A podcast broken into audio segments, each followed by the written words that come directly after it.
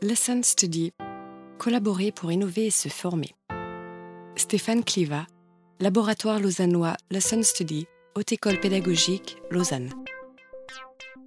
Merci aux organisateurs de m'avoir invité et de me permettre de vous parler un petit peu de cette forme d'innovation que sont les Lesson Study et cette forme aussi de promotion de l'innovation. Je m'appelle donc Stéphane Cliva, je travaille à la Haute École pédagogique de Lausanne en Suisse voisine. Je suis responsable du laboratoire lausannois Lesson Study et par ailleurs professeur en didactique des mathématiques. Les exemples que je vais prendre ce matin vont donc traiter plutôt de mathématiques, c'est la seule chose dont je suis à peu près capable de parler, mais ils sont transférables et ces Lesson Study se font dans d'autres disciplines. Prenez donc ces exemples mathématiques comme des exemples d'une discipline, mais ça pourrait avoir lieu dans d'autres disciplines.